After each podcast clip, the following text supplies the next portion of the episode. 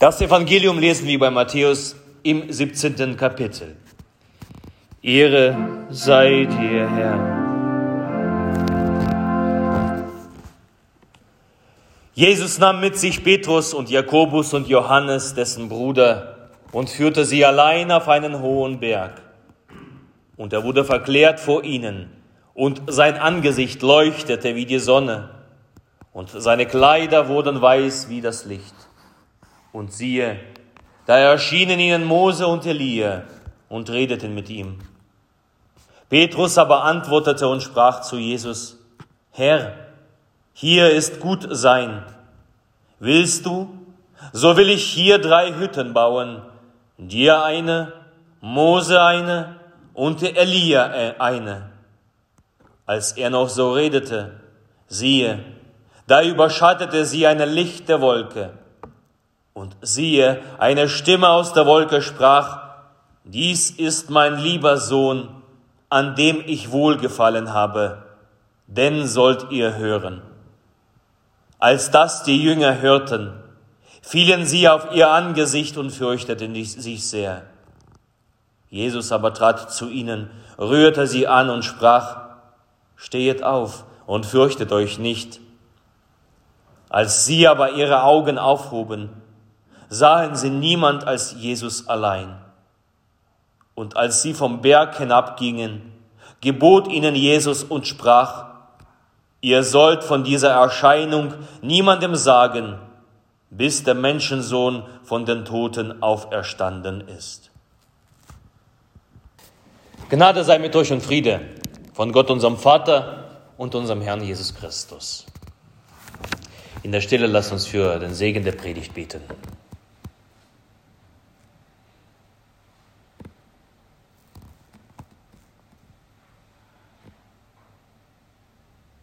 Herr, dein Wort ist meines Fußes Leuchte und dein Licht auf meinem Wege. Amen. Ich lese uns von dem Predigtext, der steht beim zweiten Petrusbrief, Kapitel 1, die Verse 16 bis 19. Wir sind nicht ausgeklügelten Fabeln gefolgt, als wir euch kundgetan haben, die Kraft, und das Kommen unseres Herrn Jesus Christus, sondern wir haben seine Herrlichkeit mit eigenen Augen gesehen. Denn er empfing von Gott, dem Vater, Ehre und Preis durch eine Stimme, die zu ihm kam von der großen Herrlichkeit. Dies ist mein lieber Sohn, an dem ich wohlgefallen habe. Und diese Stimme haben wir gehört vom Himmel kommen, als wir mit ihm waren auf dem heiligen Berge. Umso fester haben wir das prophetische Wort.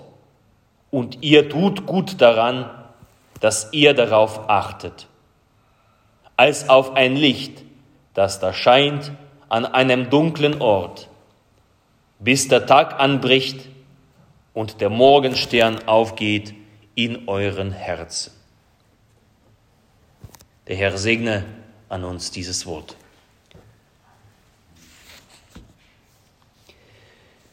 Es war einmal vor langer Zeit in einer weit, weit entfernten Galaxis. So fangen ungefähr die Märchen an, Sagen und Mythen. Geschichten von Helden und besonderen Persönlichkeiten. Odysseus, was mir so einfällt. Von tapferen Kriegern, von kühnen und edlen Abenteurern. Zeitlich unklar wann, örtlich meist nicht auszumachen. Und mögen die Mythen und Sagen tiefsinnig vielleicht sein, ausgeklügelt, eine gewisse erzieherische Komponente haben oder einen Unterhaltungswert. So sind sie frei erfunden und erheben meist nicht den Anspruch, die Wirklichkeit wiederzuspiegeln.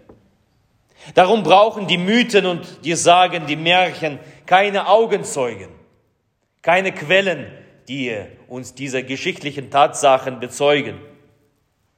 Diese Geschichten wandern durch die Welt herum, Sie werden verändert, wir werden angepasst und sie sprechen für sich. Bei dem Zeugnis Jesu verhält es sich anders. Denn wir sind nicht ausgeklügelten Fabeln gefolgt, schreibt Petrus. Als wir euch kundgetan haben die Kraft und das Kommen unseres Herrn Jesus Christus. Das Zeugnis Jesu verhält sich ganz anders als Mythen und Sagen. Es beginnt, die Geschichte Jesu beginnt mit den Worten, es begab sich aber zu der Zeit. Und damit beginnt die Weihnachtszeit. Es begab sich zu der Zeit, da wird Ort genannt, Zeit. Die Personen werden genauestens dokumentiert. Da tauchten Zeugen auf. Listen werden erstellt. Die Geschichte Jesu, die Geschichte mit Jesus ist gerade kein Mythos, keine Lehrgeschichte, keine erfundene oder, oder erdachte Fantasiereise. Und dafür steht Petrus mit seinem Namen und mit seiner Person, mit seiner Reputation. In der damaligen Zeit schreibt er diesen Brief und sagt, wir sind keinen ausgeklügelten Fabeln gefolgt. Es ist nicht ausgedacht. Wir haben seine Herrlichkeit mit eigenen Augen gesehen.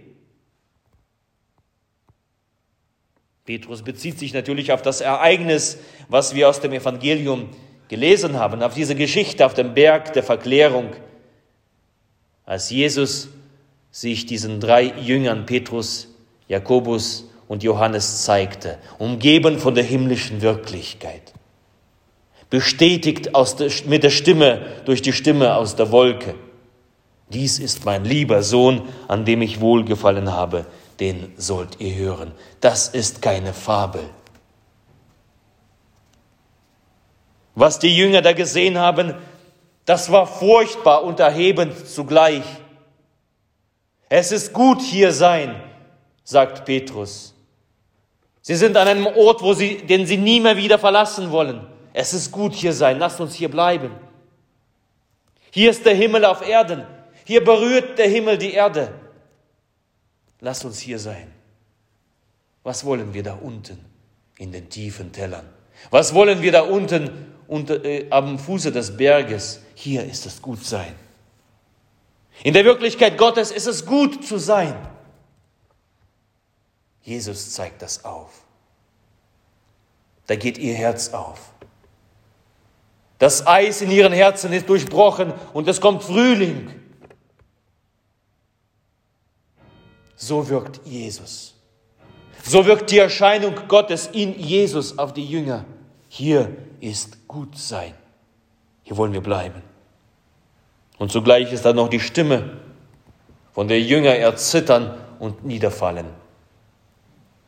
Schrecklich ist es, in die Hände Gottes zu fallen. Die überwältigende Wirklichkeit Gottes erscheint ihnen in Jesus wie nie zuvor und nie danach, bis Christus wiederkommen wird.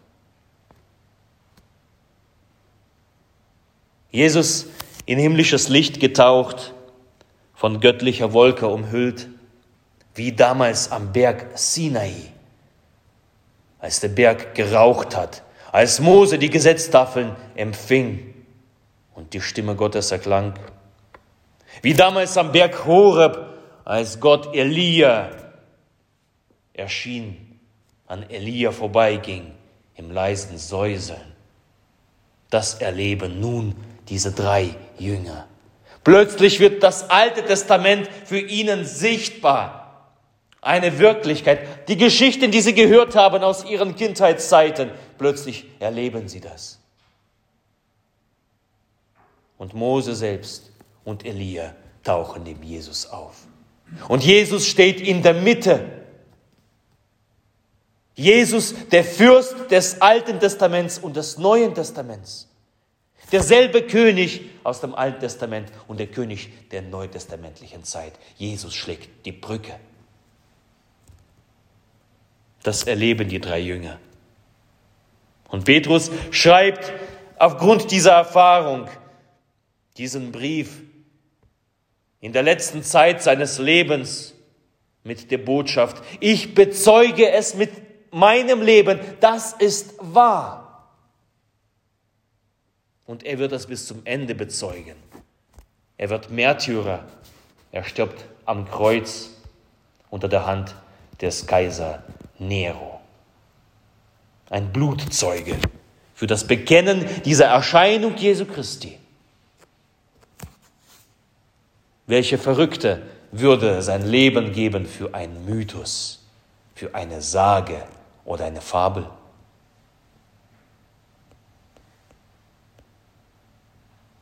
Neben den 300 oder über 300 Prophezeiungen über Jesus im Alten Testament tritt nun Petrus, einer der Zeugen, auf und bekennt und mahnt, ihr tut gut daran, dass ihr auf das verkündigte Wort achtet, als auf ein Licht, das da scheint an einem dunklen Ort, bis der Tag anbricht.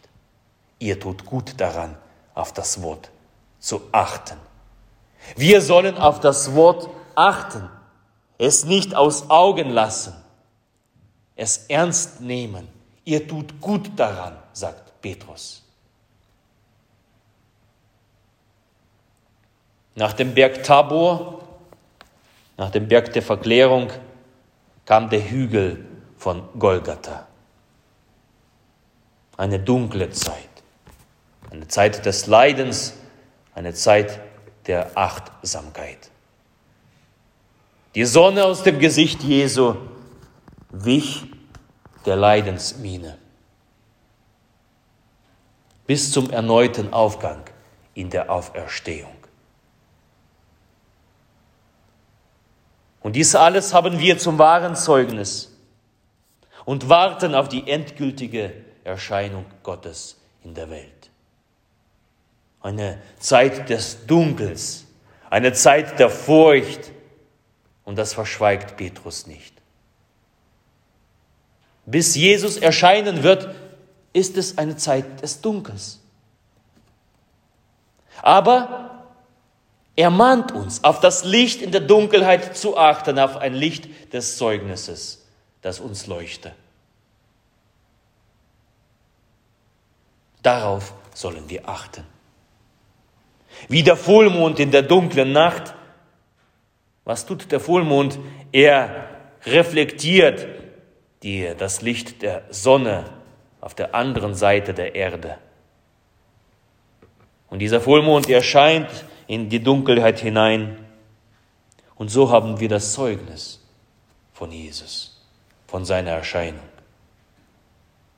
Er ist noch nicht da. Er ist nicht noch vollkommen erschienen in dieser Welt, aber das Licht erscheint durch das, das Wort wie ein Mond. Darauf sollen wir achten, bis die Sonne endgültig aufgeht. So ruft uns Paulus auf, Lasst uns achtsam sein und dieses Zeugnis in Wort im Auge behalten. Lasst uns achtsam sein und vor Gott zu sein. Dein Wort ist meines Fußes Leuchte und ein Licht auf meinem Wege. Lass uns das nicht aus Augen verlieren. Möge es unseren Alltag durchdringen, unsere Gedanken, unsere Familien und unsere Häuser. Mögen wir dort achtsam sein auf das Wort. Und auch in der kommenden Fastenzeit. Lass uns nicht auf die Dunkelheit schauen, sondern auf dieses Licht des Evangeliums achten. Und wenn du das tust, dann tust du gut daran. Wenn du das machst, dann wird dir das zum Segen und zu Gottes Begegnung. Und der Friede Gottes der Höhe ist als alle Vernunft.